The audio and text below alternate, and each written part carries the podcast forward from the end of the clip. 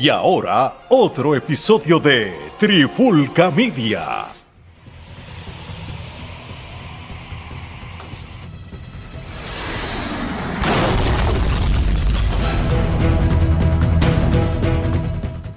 Saludos y bienvenidos a otra edición de Charlando de Cine TV con este que les habla Gerardo Rodríguez y me acompañan nuevamente los otros dos miembros de la Trifulca, Omar Omi Vázquez y Alejandro Alex Torres. ¿Qué es la que hay, gente? ¿Todo bien, papá? Todo bien, todo bien. Bueno, en el día de hoy vamos a estar hablando de una película que realmente cuando la había anunciada no esperaba mucho de ella, ¿no? Este, pensé que iba a ser un refrito más. Sin embargo, eh, tengo que admitir que eh, al no tener ninguna expectativa me la disfruté más de lo que eh, pensaba. Me pasó algo similar con, con la última Transformer también. Y creo que ambas han sido películas que han sabido traer eh, la influencia de, los 90, pero a la pero mezclándola con lo nuevo. Mezclándolo con lo nuevo y han sido muy efectivas. Y de la película que estoy hablando es Teenage Mutant Ninja Turtles uh, Mutant Mayhem, que es la última entrega animada de las Tortugas Ninja. Eh, esta película pues realmente ha sido muy exitosa. actualmente ha hecho buena taquilla. Inclusive, eh, mientras eh, grabamos esto, ya la pueden conseguir, este, la pueden rentar eh, digitalmente, ya se encuentra disponible digitalmente. So, aquellos que no quieran ir al cine pueden conseguirla digitalmente en la plataforma de renta favorita. Y nada, esta película pues obviamente eh, es otra entrega. Esta vendría siendo ya la sexta entrega, eh, tomando en consideración las tres de los 90, las dos que habían salido. Y esta, es animada, pero esta es y esta es animada, sí, pero tomando en consideración las adaptaciones, tanto las reales como las animadas, pues técnicamente esta sería la, primera animada para, para el cine. Eh, son, esta sería la sexta entrega. Eh, viene del grupo de Seth Rogen y Evan Goldberg, que obviamente conocidos por todos esos clásicos de la comedia como Superbad, Pineapple Express, This is the End, entre otras. Obviamente, eh, claramente en la película se ve el humor, eh, se ve que ellos... Desde el principio, desde el principio. Desde el principio se ven que este, estuvieron envueltos en el libreto porque es un humor así bien similar al que nos tienen acostumbrados en estas películas que pasaron a ser clásicos de lo que es la comedia pero de verdad que este me la disfruté mucho. Ahora les pregunto a ustedes cuál fue la impresión que ustedes tenían realmente, si, si alguna, ¿no? Este, no sé si realmente les, llamaba la atención ver la película. Este, empiezo contigo, Alex. Este, ¿qué te pareció? ¿Tenías algún tipo de expectativa? No tenía ningún tipo de expectativa. De hecho, cuando yo vi el trailer en el cine no me llamó la atención. El trailer no, no, el, para mí no fue un trailer que llamaba la atención y la verla. No le hace justicia. La sí, a mí me, sí, a mí me pasó lo mismo. Por eso como que, lo vi, no lo vi como, expectativa. Sí, como que lo vi como que. Porque no es lo mismo cuando tú tienes un trailer que te da un poquito de sinopsis de la historia, que tú dices, ah, diablo, pues, este, pues, pues voy a ir porque, porque, porque la historia se ve interesante. En, en otras palabras, esta película es un origin de los Ninja Turtles. Desde el comienzo. Desde el comienzo. Y la, el trailer no, no te demostró eso. No, el trailer te los ponía como ya grande. Sí, y, yo creo, y pero después que tú ves la película, tú entiendes por qué. Y no los culpo, porque ellos no quieren mostrarte lo que ya han mostrado en el pasado de los Ninja Turtles. Decía, ah, pues esto, esto es un remake, esto es un reboot ellos no querían que, el trailer eh, este, marcara eso y dijera a la gente, ah, pero esto es más de lo mismo, porque va a cara es animación. Pero una vez tú ves la, película, que es lo más cercano a lo que es la historia y el cómic, por dejarlo así, porque me acuerda mucho lo de Spider-Verse, que es este tipo de animación que es como si los cómics salieran a, eh, salieran a, vivo del, del, del, papel. Sí, como si salieran del libro. Sí, y eso, y eso, y ese tipo de animación ya funcionó con Spider-Man y súper funcionó con los Ninja Turtles. En el caso mío, yo, yo era fanático de los Ninja Turtles para el 88, 89, yo estaba como en primero y segundo grado y yo rentaba los cassettes de los Ninja Turtles, que eran muñequitos, antes que empezaran a salir las películas, los live action. So, realmente está, eh, eh, fue un buen trabajo, buen trama. Eh, y, y no es más de lo mismo. Tú hubieras pensado que iba a salir los mismos malos, los mismos, la misma ganga de los malos. Y esta vez es distinto. Em, se fueron por otro lado que, que, que jamás lo vi venir. Después ahorita indagamos más cuando Gerardo empieza a hacer las preguntas. Definitivo. Eh, Omar, ¿qué te pareció? ¿Alguna expectativa? Este, si, si alguna, Pues fíjate, yo también era fanático de los Ninja Turtles desde chamaquito, tenía muñecos y juguetes de ellos, me, me gustaban mucho los muñequitos de los Ninja Turtles y las primeras películas. Este, pero realmente cuando esta salió, como que vi el, vi que estaba ahí, que la podía ver y nunca, nunca me, llamó la atención hasta que tú dijiste, mira, eh, vela, que está buena. Ahí entonces pues me senté y ese mismo día que me lo dijiste la, la tuve que ver. Empecé a verla, no pude parar de verla, me gustó la película. Lo de los malos, como está diciendo Alex, está interesante porque siempre te ponían a los mismos. Sí, a Shredder, te ponían a, te ponían a Shredder, al, al, al, al cerdo y al rinoceronte.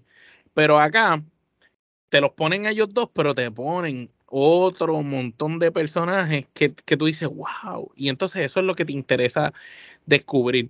Entonces, como la película empieza también, el insecto que, se vuelve mutante antes que las mismas tortugas y todo eso, que después te lo explica más adelante cuando tú los ves que se enfrentan como que, adiós, hay más mutantes como nosotros, sí, estos eran los primeros. Y cuando calculan lo de las edades y todo, que eran contemporáneos, fue bien interesante ese, ese dato de cómo se da el inicio de todos ellos como mutantes. A la misma vez, tiene su toque de, de, humor, como tú dices, un humor teenager, que lo puede ver un adolescente, lo puede ver un niño y no le está malo, pero el adolescente se identifica y el adulto como nosotros que vivió, pues le da la nostalgia y, y le gusta. ¿Sabe? Que en esa parte pienso que es una película que puede apelar a toda la familia y uno la puede ver familiar, aunque cada uno de la, cada miembro de la familia, según su edad, va a tener una reacción distinta a las cosas que están sucediendo en la película. Me gustó mucho, obviamente, que se mantiene en, la historia real de que eran unas tortugas mutantes, de la rata, el ratón que viene siendo el papá el que los cría, de la ciudad de Nueva York, de lo de la pizza, de que ellos se escondían y se mantienen en esos rasgos que ya sabíamos de los cómics, de los muñequitos, que no me están diciendo que ahora Miguel Ángel ya no se llama Miguel Ángel y tiene otro nombre. Entonces me, me están dejando llevar la historia por como se sabía que era. Y eso me gusta porque le hace justicia a la realidad. Aparte que el toque de los personajes mutantes nuevos que añadieron está violento. El de bro, bro, me reí un montón el que era como un lagarto. me, el, el, gecko, que sí. Sí, me, me, reí. esa fue la mejor parte de esa película. Hey, bro, bro. y cuando le dice, you see that, tú ves ese edificio ahí, a ese, a ese no, es, no, es, el que vamos, como que eso, y cuando está después en la patineta, yo te voy a ayudar. el, gecko, el gecko se la comió, que precisamente la voz la hace Paul Rudd y de verdad no, eh, fue, el, fue de los mejores personajes y, y definitivo, cuando ustedes mencionan eso, es bien, los villanos son bien particulares, obviamente nosotros los que crecimos con este, la serie animada, y con los juguetes, pues estos villanos prácticamente eran los que salían en la serie animada y también este los de las figuras de acción, ¿no? Porque recuerdo en los muñequitos, sí, este, por ejemplo, la mosca, este, la mantarraya, eh, y era una serie porque me acuerdo este porque cocodrilo. El, eh, sí, el cocodrilo, obviamente Rocksteady y Bebop, que, que siempre son los que los, los, más conocidos en cuanto a los villanos que siempre acompañaban a, Siempre los ponían a de Shredder. Sí, A, mí me a, mí me sorprendió mucho como que, diablo, eh, Bebop y Rocksteady son buenos con ellos, tú sabes. Sí, sí, Pero eh, eso me imagino que va a cambiar en la segunda. Porque es el génesis de la historia. Sí, sí, no sabemos qué va a pasar una vez venga Shredder. Sí, ¿no? Y, y, es algo, mira, y esto era algo que yo estaba este, contemplando mientras precisamente escuchaba eh, otro podcast que estaban hablando de la película y creo que hicieron eco de lo que, de lo que era mi pensamiento, ¿no? O sea, eh, últimamente pues te estás viendo mucho, muchas secuelas o muchos refritos de cosas que este, eh, eran estaban al día cuando nosotros estábamos creciendo. Entonces, obviamente, es ese, ese, es, e, esa promoción barata de que como que, ok, pues voy a tirar algo que apela a la nostalgia de los padres y por consiguiente, pues los padres van a llevar a los hijos y así. Entonces, yo creo que hasta cierto punto, pues es como que la vía fácil, como que voy a buscar algo, ya voy a buscar propiedad intelectual que apele a, un demográfico, a un sector en particular, para entonces proceder. Este, Pero el reto es que, perdón que te interrumpa, es cómo tú apelando a esos demográficos haces algo que realmente no se haya hecho antes.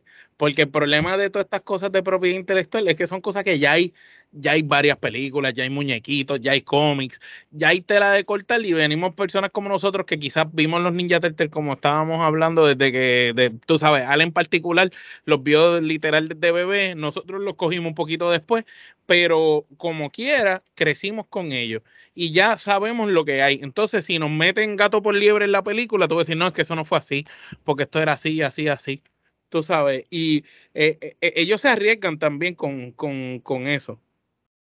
No, no se arriesgan, pero a la misma vez, como tú dices, es cuestión de tú hacer las cosas y utilizarlas de manera correcta. Porque, por ejemplo, un, un aspecto que este, lo, lo, supieron utilizar de la misma manera que lo utilizó Transformer fue el aspecto de la música. Como este, la, eh, ciertas canciones en momentos indicados en la película. No en toda la película no en toda la película, ¿sabes? Fue como que, por ejemplo, porque yo me empecé a reír, por ejemplo, que obviamente sola, eh, solamente los de nuestra edad van a entender la referencia, de repente en el fondo empieza a sale el ninja rap de Vanilla Ice, porque nosotros mm. los de la, la generación de nosotros, pues sabemos porque vimos la, la, secuela de, de, las que, de las live action y sabemos que eso es de ahí y, obviamente tú tienes que tener cierta edad para entender la referencia. Este, por ejemplo, también cuando pusieron a Older y Bastard, la de Chime, Chime, ya, Chime, ya. Eso, o sea, este, pusieron a DMX, pusieron. Pusieron Wutan Clan, cuando pusieron, la, pusieron la canción esta de Enter the 37 Chamber de Wutan Clan. De, de, Chamber, sí lo de la música también tiene su razón también. Este, tienen que entenderle que los Ninja Turtles están en Manhattan y Manhattan es una ciudad Nueva York, la ciudad del hip hop. Lo mismo que Transformers, o sea, que se era igual, en Nueva York también. Que de hecho sí. Clan salía en Transformers también. también, claro, entonces los elementos de un par de canciones de rap o hip hop, este, pues, pues, pues ayudaron mucho con, con, con, con, la película eh, como tal. So, e, es un buen punto que dijo. que era como, como latina, era como latina afroamericana. Sí, este, eso lo, eso lo habían ya trabajado en una, porque precisamente ahora, ahora Valeria este, le gustan los niños porque en Netflix como que te los ponen.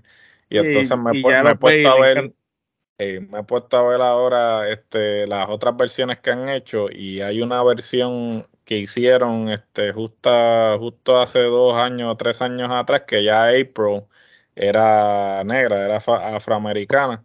Sí, que no era la pelirroja de los 90. No era, la, era la, pelirroja, la colorada de los 90, sí, la pelirroja, sino que ya habían hecho como que ese cambio, ¿no? Y entonces el, el Splinter era como que diferente también, que como podemos ver aquí, pues eh, nosotros estábamos acostumbrados a ver el Splinter como que tipo ninja, ¿no? Como si fuera un sensei. Y acá es un sin embargo acá lo ponen aquí como si fuera un viejo, que este, eso fue otra cosa también que, que fue curioso, ¿no? Que pues uno está acostumbrado a ver a los personajes este, personificados de una forma y sin embargo aquí como que jugaron con la personificación de los personajes. Igual me Y- encantó la última parte cuando entran todos a la escuela, que se quitan las bandanas estas por primera vez, los, los. Sí. y entran sin, sin bandana, como, como que sin disfraces, y estaba brutal esa parte. La, No, la- la repartición de, los, de, de las voces de los actores también fue una cosa bien, Sí. bien brutal. Eh, este, Splinter era Jackie Chan. Eso es lo que estaba Sí. brutal. Entonces, Sí. Vivo era Es que, es que verlo, tú lo veías y era ver a Chuck. Estaba brutal, mira, Vivo era Rogen y John Cena era Rocksteady.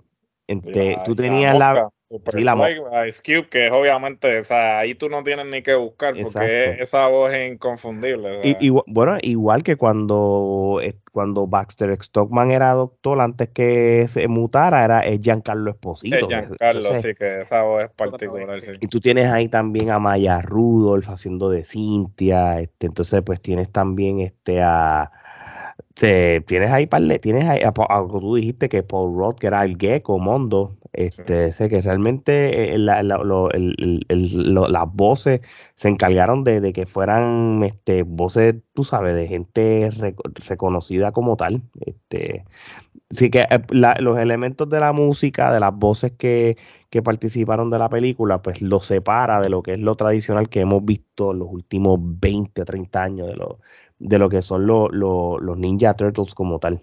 Y lo mejor que no fue tan larga. Como las películas media, que nos hora y media.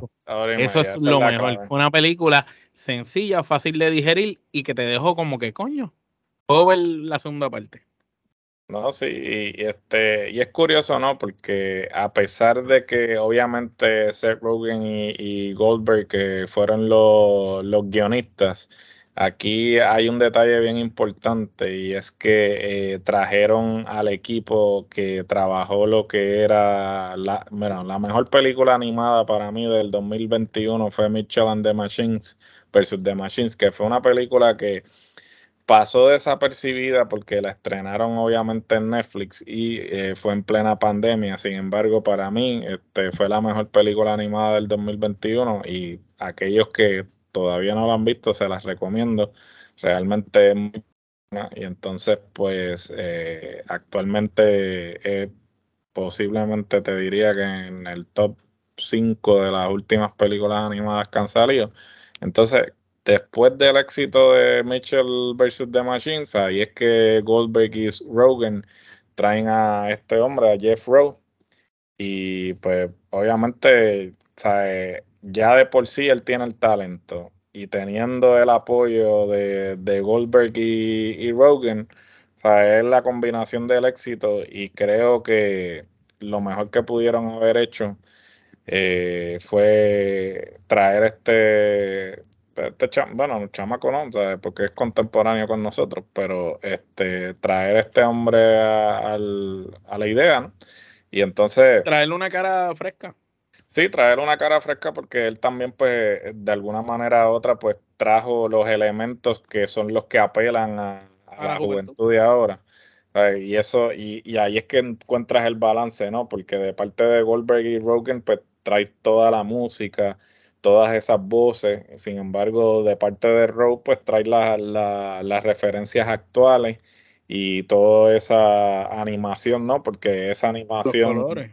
Los colores, esa animación que es similar a la de, de Spider-Verse, este, él también la, la ha trabajado anteriormente. So, realmente fue una combinación eh, muy buena que espero pues que sea en una fructífera. segunda parte. La se- no, la segunda parte promete. Sí, la segunda parte promete porque obviamente pues ya en esta se enfocaron en lo que fue el origen. Sin embargo, ya pues en la en la segunda parte pues ya entran de lleno y pues me imagino que introducirán a a Shredder y, y más y, y seguirán trabajando. lo, lo va a introducir porque si tú ves el post-credit scene, Sí. ahí cuando la, la- cuando por fin entonces lo, lo, lo mencionan, que lo necesitan. eh, o sea, Shredder aquí es como que es un recluta para, para tratar de destruir a los, mut- a, lo- a los mutantes, por decirlo así, a- como tal. Este, que, es- que yo creo que esa es la voz la hace, yo creo que es la misma Maya Rudolph, yo creo que hace la, la voz de ella. De, de, de, porque no me acuerdo cómo se llamaba el personaje de la, de la señora Cynthia Utrom, yo creo que es ella. Sí, la, Sí. la mala. Pues Sí, la- ella, sí. eh, eh, so, ella que. Sí, que entonces ahí es que dice, pues vamos a traer a Shredder, que sale entonces Shredder al final. Eh, en- y esto es un post-credit scene como tal, este más bien este de, de- la película. Eso Soy- como para dejarte con, con las Sí, sí, sí, no, de verdad que sí. Gerardo, Ah. ¿qué tú crees de esta? ¿Está aprobada, Trifulca Proof? ¿Cuántas que No, definitivamente esta película para mí este, se va con las nueve. Este, no le voy a dar las 10, pero le voy a dar las nueve. Creo que es buen número. Yo, yo le voy a dar las 10, yo las voy a dar las 10. Este, creo que es la mejor manera de tú presentarle a las pocas personas quiénes son los Ninja Turtles, la mejor manera Del que De- no los conoce. de, de cuáles son los, el verdadero origen. Eh, y, y está cool porque ya- ya, eh, va a ayudar a la va a atraer a las generaciones como nosotros, como lo repitieron ahorita, a las Y a, los, personas. y a los preadolescentes. Sí, Porque se van a identificar con las tortugas. Porque hay- eh, un detalle brutal es cuando están ellos viendo la, la referencia de la película de cine, que casualmente era Ferris Bueller Day Off. Clásico de los 80, tú sabes. Y, y cuando están ellos viendo eso, que sale después y van a la azotea y uno dice, ah, yo me quiero enamorar, y el otro sale, ah, yo quiero aprender a hacer esto, y el otro, ah, yo quiero aprender a hacer esto. Mira, esas son todas las cosas, los miedos, las inseguridades y los pensamientos por los que pasan los adolescentes y los preadolescentes. Y está brutal que lo pongan en la película porque le están dando realismo a los personajes y de verdad entonces tú estás entendiendo que eran unas tortugas que fueron bebés, que las crió este ratón, que los enseñó a pelear y, los, y que ya son adolescentes. dijiste algo clave, adolescente. La primera vez. Eh, Porque el- la el- otra película eran unos gigantes, ya te acuerdas. Por eso sí, nunca. eh, eh, el- lo curioso de todo es que siempre han sido Teenage Mutant, pero las otras personas, las otras versiones ¿Tú nunca te acuerdas, sido, Rafael, este, en la última que, que parecía un luchador? Claro, eh. Tú sabes que esas películas de Ninja Turtle, que es- esas, esas live action, yo las empecé a ver y yo dije, diablo, mataste las originales de, los de los 90 y como que la- le, le piché. So, no Era, tengo... era una película de acción, como si ellos fueran unos superhéroes Sí, sí, adultos.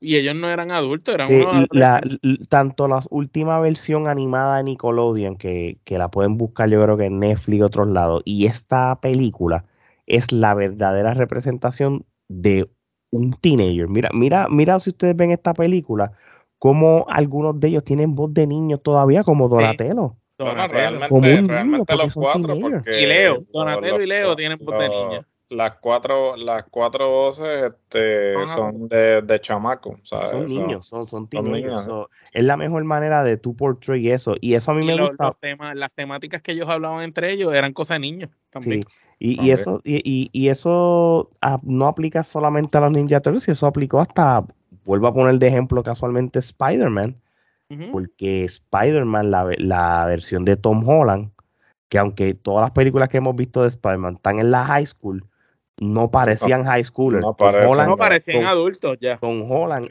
tiene el, tenía el ahí. Sí, físico, porque es chiquito, exacto. sí, o, o las mismas películas de Spider-Man, aunque yo y sé que el hay cuales- chamaquito acá era un adolescente. Sí, sí, y esta es la mejor manera de tú proyectarlo, de que mentalmente eran niños y en la voz y, y como se veían, porque aunque se- tú los veías que eran Ninja Turtles, se veían niños. En la, Se veían chamaquitos Sí. y se veían pequeños al lado de los otros mutantes. y si tú ves las otras películas o otras series de los Ninja Turtles de los 90, parecían unos adultos. Sí, sí, Eran adultos. Pensaban como adultos, hacían cosas de adultos. Lo Aquí que no, hablaban entre ellos, los diálogos eran de adultos. Aquí Acá los la- diálogos eran de nene. No ves si, si aquel le dijo al otro, ah, ahora lo único que quiero es comerme una pizza. Era como que su, su, su, Sí. su, su, su- su prioridad por llegar a la casa era comerse una pizza. o hacer videos y hacer estupideces como jóvenes, tú sabes, Re- realmente y eso, y eso ayudó mucho a, lo que ambientalizar y humanizar a ellos como, como Ninja Turtles y teenagers, ¿entiendes? So, realmente en ese sentido, pues, este, se la, se la tengo que dar como tal. Este, por eso les di 10, porque es la mejor manera de tú proyectar el origen de unos personajes. Pues fíjate, yo le iba a dar 9 y con esa explicación que tú diste y que estuvimos todos de acuerdo, cambio, cambio la puntuación. Vamos, vamos, nos vamos unánime. Nos vamos unánime y cambiamos todo con, con la explicación. Ya, nos, ya nos, convenciste. Ya nos convenciste. Ya nos convenciste. y, y está brutal porque los niños que la vieron, que son preadolescentes, se van a identificar súper brutal con la película. Van a decir, contra, ese puede ser yo. Exacto. Definitivo, ¿no? Este, y ciertamente, eh, vuelvo y repito, eh, uno está renuente porque como siguen ultrajando nuestra niñez de alguna manera u otra, porque pues siguen este, haciendo los refritos, ya no hay ideas originales, todo es a, con, ¿qué, podemos eh, traer de los 80 y los 90 para volverlo a hacer, para seguirle sacando el jugo, para seguirle ordeñando la vaca, como dicen.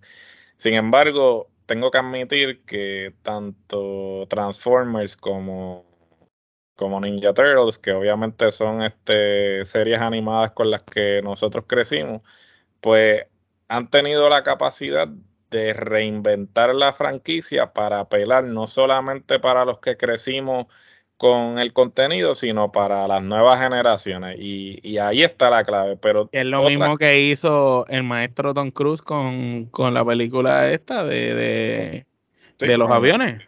Con Top Gun. Con Top Gun, es igual. Sí, ¿no? Y, y, hasta cierto punto yo creo que la clave aquí es traer creadores que realmente les importe eh, la, la, franquicia, porque por y que de alguna manera hayan vivido esa época, porque es que si no la viven, no van a saber cómo trabajarla. Sí, tienen que ser personas que, que, se sientan apasionadas con el contenido, porque sí, crecieron con el contenido y quieren hacerle justicia, y obviamente, pues, de la mano de Rogan y Goldberg, y por consiguiente Rogue, que, que se unió al equipo dirigiendo la película, pues, yo creo que esa es la clave, traer personas que realmente estén comprometidas con, el contenido. Con el proyecto, más allá de, de hacer la película que de verdad se sientan pasión por lo que están haciendo. Y pues, si continúan este, haciendo eso, pues yo creo que van a seguir siendo exitosos y esperemos que ese sea el caso. Bueno, eh, antes de culminar, no quiero culminar sin recordarles que nos pueden escuchar en todas las plataformas de podcast actualmente disponibles. También este, pueden ver este contenido en video en nuestro canal de YouTube, Trifulca Media. Suscríbase al canal, denle a la campanita para que reciban todas las notificaciones de todos los episodios que están saliendo diariamente. La tienda, eh, teespring.com slash la trifulca. También pueden pasar por nuestras redes sociales, Instagram, X, eh, antes Twitter, eh, Facebook, TikTok. Eh, pueden pasar por nuestro Instagram. En la biografía hay un link tree que les da los enlaces directos a todo nuestro contenido. Y, Alex, ¿cómo terminamos esto? Bueno, hermano, este, hay una diferencia entre los regionales y nosotros. Nosotros seguimos emulando y mutando como los Ninja Turtles. De parte de Omar Geraldo y Alex, esto es hasta la próxima.